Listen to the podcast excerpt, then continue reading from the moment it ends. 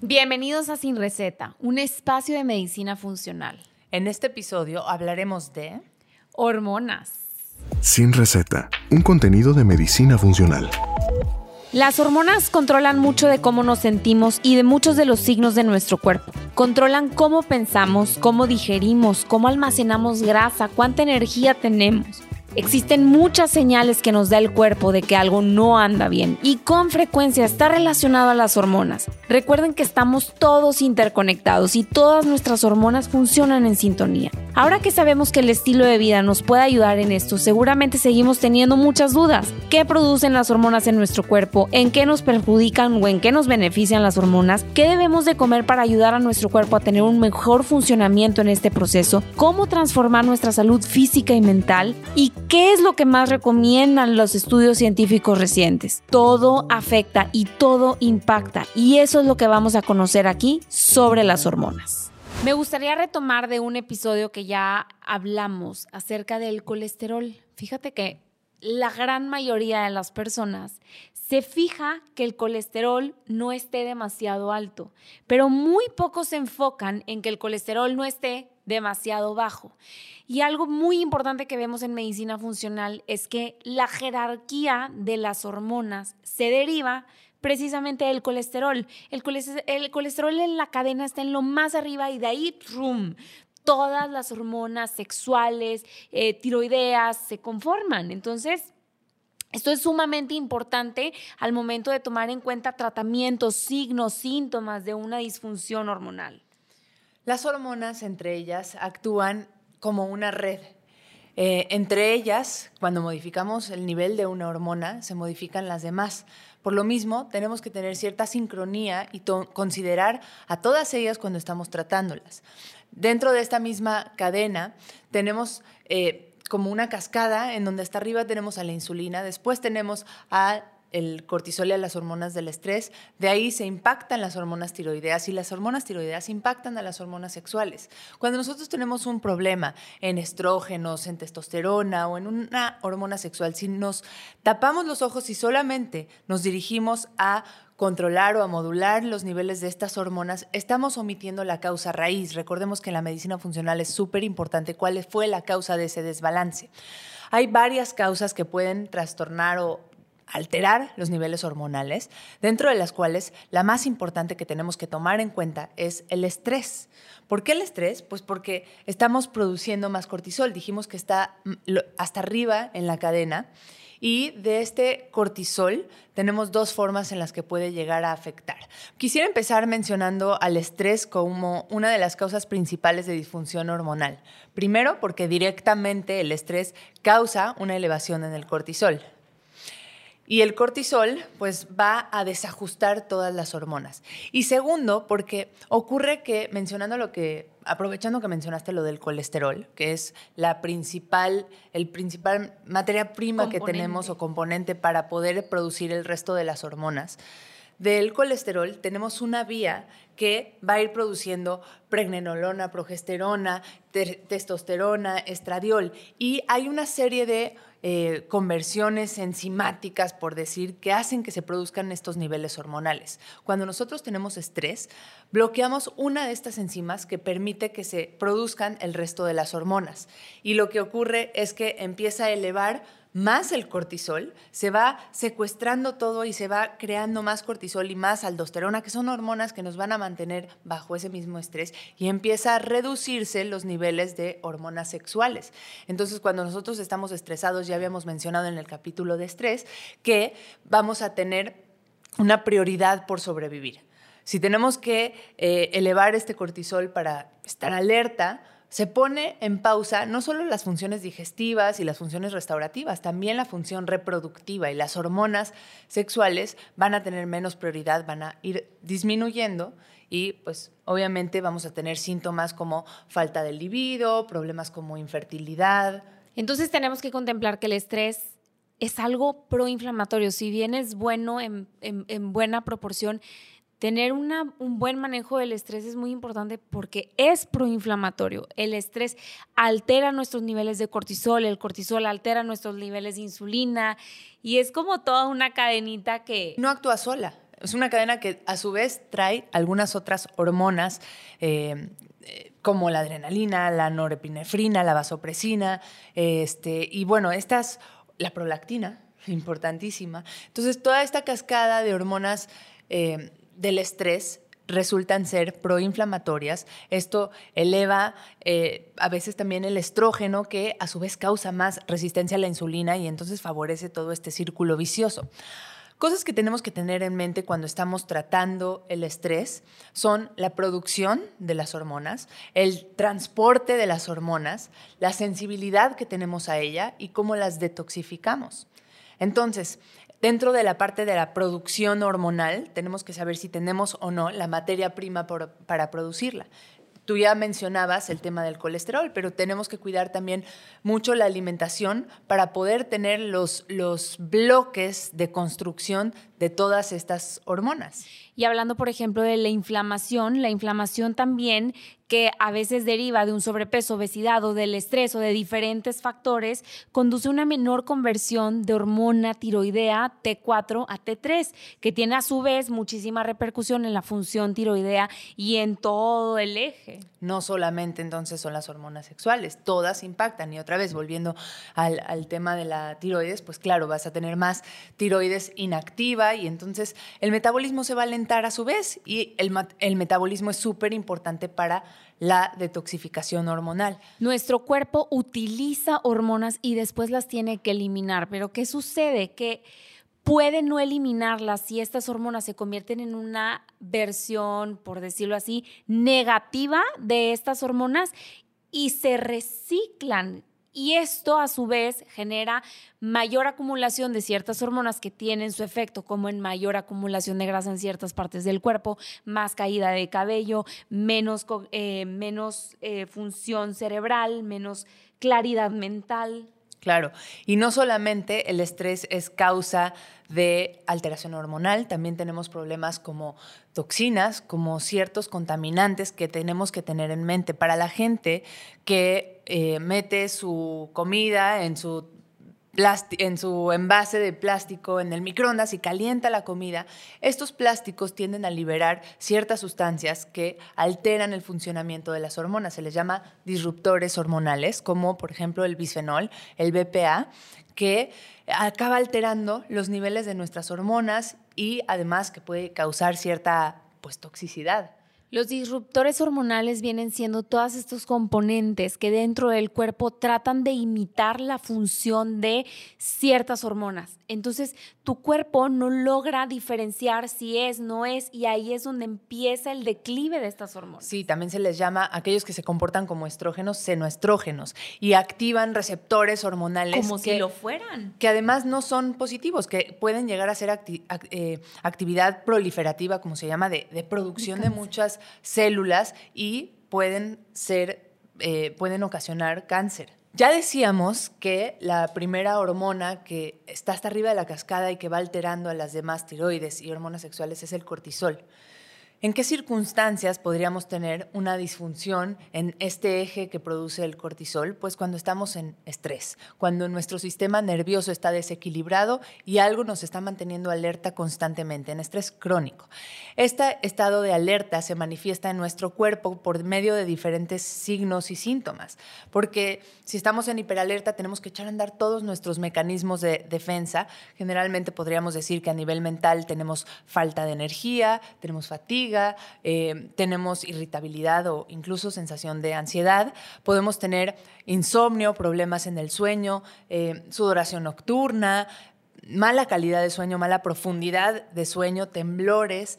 Eh, ganancia de peso, porque el cuerpo si estás recibiendo la instrucción de estar en alerta y en riesgo, lo que empiezas a hacer es acumular, acumular por medio de grasa para que, sobre todo en la línea media, grasa en, la línea del centro para poder compensar o tener reservas suficientes en caso de que algo ocurra, porque esa es la instrucción que le has estado dando a tu cuerpo. También ocurre que eh, un signo muy característico, no sé si te ha pasado, que estás sentado y de pronto te levantas y sientes esta sensación de, de caerte o de que se te nubla la vista, que se puede, que, se conoce como hipotensión postural o eh, hipotensión ortostática. En cuanto te paras, se te baja la presión porque ya no tienes una buena regulación de tus vasos sanguíneos. Podemos notar también la falta de, de, con, de contracción en las pupilas que, que no se sostienen eh, suficiente ante la luz y de pronto no hay una buena reacción de las pupilas. Y al final, como todas están relacionadas, también empiezas a acumular mucho tejido por otra hormona, que es la aldosterona, a acumular mucho líquido, perdón. Uh -huh. Y entonces en el laboratorio, ¿cómo se ve? Cuando bioquímicamente te hacen una prueba, pues sí, puedes empezar a ver el cortisol sérico, que se debe de medir el cortisol en la sangre, en la mañana al despertar. No habiendo, haber, no habiendo haber hecho. ese ejercicio, uh -huh. ni siquiera haber tomado café. Eso es súper importante porque afecta el nivel de cortisol. Puede no romper el ayuno, pero sí afecta nuestras hormonas el café. Yo por eso tengo mis, mis, mis conflictos cuando me dicen que el café no rompe el ayuno, porque finalmente, si bien no te va a sacar de un ayuno, sí va a activar hormonas en tu cuerpo que como quiera no son inocuas. Claro. ¿no? Sí, totalmente. Entonces, Pero bueno, retomando. Sí, tenemos que tener en cuenta, depende de la etapa en la que estás con el tema del cortisol, porque ya veíamos en nuestro capítulo de estrés que tenemos primero al inicio una etapa en donde se eleva el cortisol, después se sostiene y ya pudiera empezar a bajar y en la tercera etapa ya el cortisol está depletado y está bajo y vamos a tener una falta de esta hormona tan importante para funcionar. Nuestro acercamiento o suplementación básica cuando estamos hablando de alguna disfunción en el cortisol puede incluir o debe incluir el complejo, vitaminas del complejo B, porque son importantísimos cofactores que son ayudantes para poder producir la, la cantidad de hormonas adecuadas que necesitamos. También la vitamina C está implicada en estos procesos. El magnesio, el zinc, el omega 3, que no nos cansamos de repetir. Obviamente tenemos que gestionar el estrés con todas las herramientas que hemos visto, pero algunas otras de, de algunas otras sustancias que pueden funcionar como apoyo en todo este proceso, por ejemplo, son los adaptógenos, que ya decíamos son hierbas que pueden ayudarnos a modular la resiliencia al estrés y mejorar nuestra producción eh, hormonal. Entonces, algunos de ellos que pueden ser súper útiles, la, la, ashwagandha, que es esta raíz eh, que puede ayudar a bajar la ansiedad y a modular el estado de cortisol. Podemos usar rodiola, que creo no lo habíamos mencionado nunca. La rodiola es muy buena para modular el estrés y para hacernos sentir energía, sobre todo cuando ya estamos en un estado de cortisol bajo, en una etapa avanzada de estrés crónico. Es muy útil el cordyceps, la eh, fosfatidilcerina, sí, también la habíamos mencionado, que sobre todo nos ayuda a bajar el cortisol en la noche. Entonces, ¿qué es importante con respecto al tema de cortisol? Identificar en qué etapa estamos. Eh, hacer los estudios correspondientes correspondientes de la mano de tu especialista para saber si tu cortisol está alto o está bajo, porque sí, la, la estrategia es un poco distinta. Y hablando de hormonas tiroideas, que es súper importante, una de cada 10 personas en Estados Unidos tiene una disfunción tiroidea. ¿Cómo podemos reconocer esto? Primero que todo, la tiroides es una glándula que produce hormonas tiroideas que viene orquestada de más arriba y que tiene un efecto en absolutamente todo, en cómo pensamos, cómo nos sentimos, cómo incluso nuestro peso, nuestra claro. ganancia de grasa. Entonces, ¿cómo identificamos si tenemos un problema tiroideo? A grandes rasgos, aumento de peso, o sea, Sobre demostrado todo en hipotiroidismo. En hipotiroidismo, en hipertiroidismo es una baja de peso, un aceleramiento en el metabolismo muy fuerte, eh, muchas palpitaciones o al revés, de, insomnio o al revés, tener sueño todo el día, estar muy fatigada, mucha caída de cabello, piel muy reseca, caída incluso o se te rompen las pestañas, se te caen un poquito las cejas. Estos son signos eh, muy comunes cuando hay alguna disfunción tiroidea, ya sea hipo hiper. Hipotiroidismo es cuando hay un em, un funcionamiento muy lento de tu hormona tiroidea y por lo tanto todo tu cuerpo funciona muy lento. Te cuesta trabajo pensar, te cuesta trabajo digerir. Sobre todo la fatiga. Muchos pacientes empiezan con fatiga y no la distinguen, no entienden de dónde sale. Y pues sí, su glándula, su, tiroides. No pueden pensar bien, o sea, todo esto. Y cuando hay hipertiroidismo hay demasiado aceleramiento. Tengo una amiga que cuando se refiere a una persona que tiene mucha energía dice, tienes tres tiroides. Y me da mucha risa cuando usa ese, término. Pero bueno, y en fin. Hablando de los laboratorios en problemas tiroideos, hablando del hipotiroidismo, que es más común y que está cada vez más en aumento para podernos dirigir a, la disfunción hormonal más común de tiroides. Entonces, ¿qué pasa con, la, con las pruebas de laboratorio, con la TSH? ¿Qué, qué esperaríamos ver?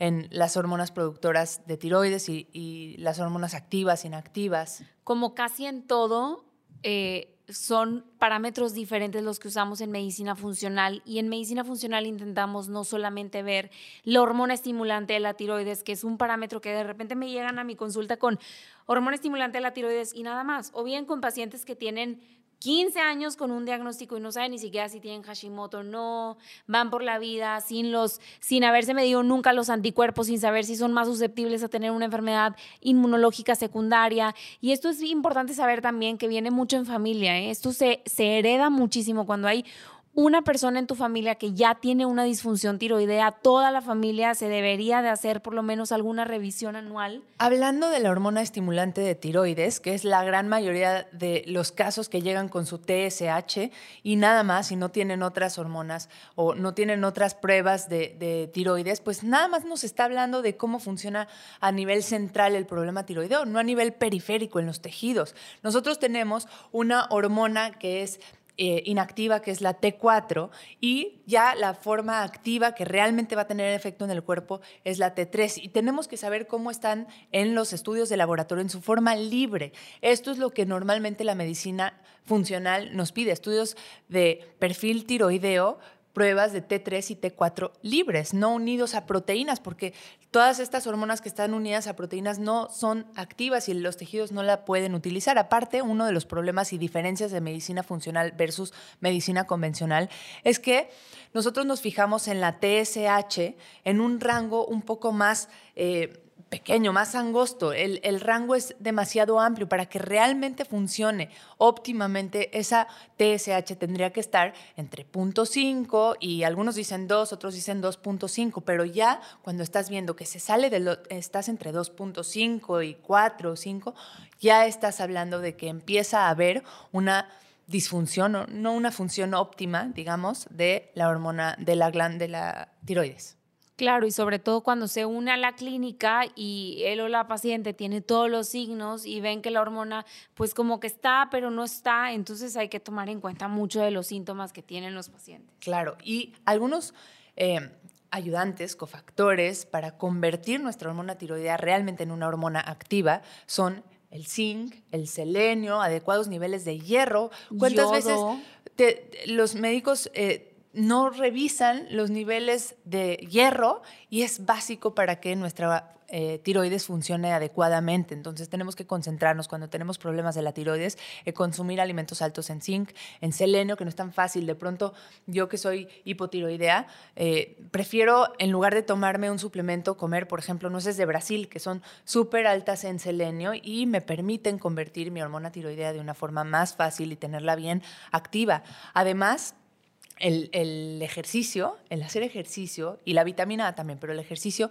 va a permitir que nuestros receptores de estas hormonas estén más activos y funcionen de forma adecuada. Bueno, pero hablemos también de hormonas sexuales, que son al final de la cadena lo que de algo de lo que no hemos hablado.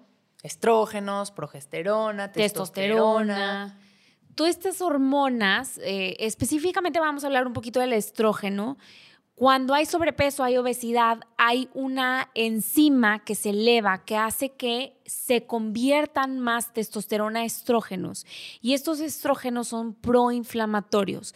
Por otro lado, la conversión de estos estrógenos se van a convertir en su versión no positiva, por lo tanto su detoxificación del cuerpo va a ser muy pobre y esto sí genera una toxicidad en el cuerpo. Y no podemos olvidarnos no solamente de la dominancia estrogénica, también tenemos que incluir acá a las pacientes, a las personas que están teniendo ovario poliquístico y entonces no ovulan y nunca cambian a esta dominancia de progesterona, una hormona súper importante para el sueño, para la relajación, para la calma. Entonces tenemos que tener el equilibrio o las mujeres que de plano tienen ausencia o disminución en los niveles hormonales como en la menopausia que están fluctuando. Entonces, Cosas a tener en mente cuando estamos hablando de hormonas sexuales es si hay una elevación de los estrógenos, en general tenemos que buscar la forma de sacarlos del cuerpo como por ejemplo con alimentos como... Din, del ilmetano, que lo encontramos en el brócoli o bien en algunos suplementos. Tener un buen horario, patrón alimenticio también le da mucha certeza a nuestras hormonas. Saber que funcionamos con el sol y bajamos con el sol.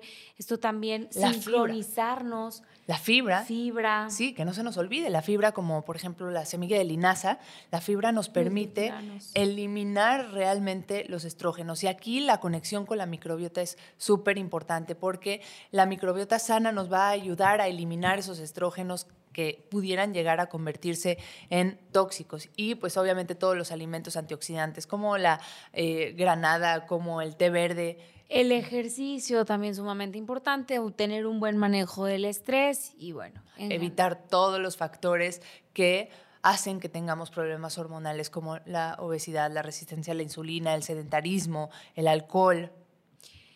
Cosas que usamos todos los días en la piel, tienen muchísimos disruptores hormonales, lo que, con lo que lavamos nuestra ropa, el perfume que nos ponemos.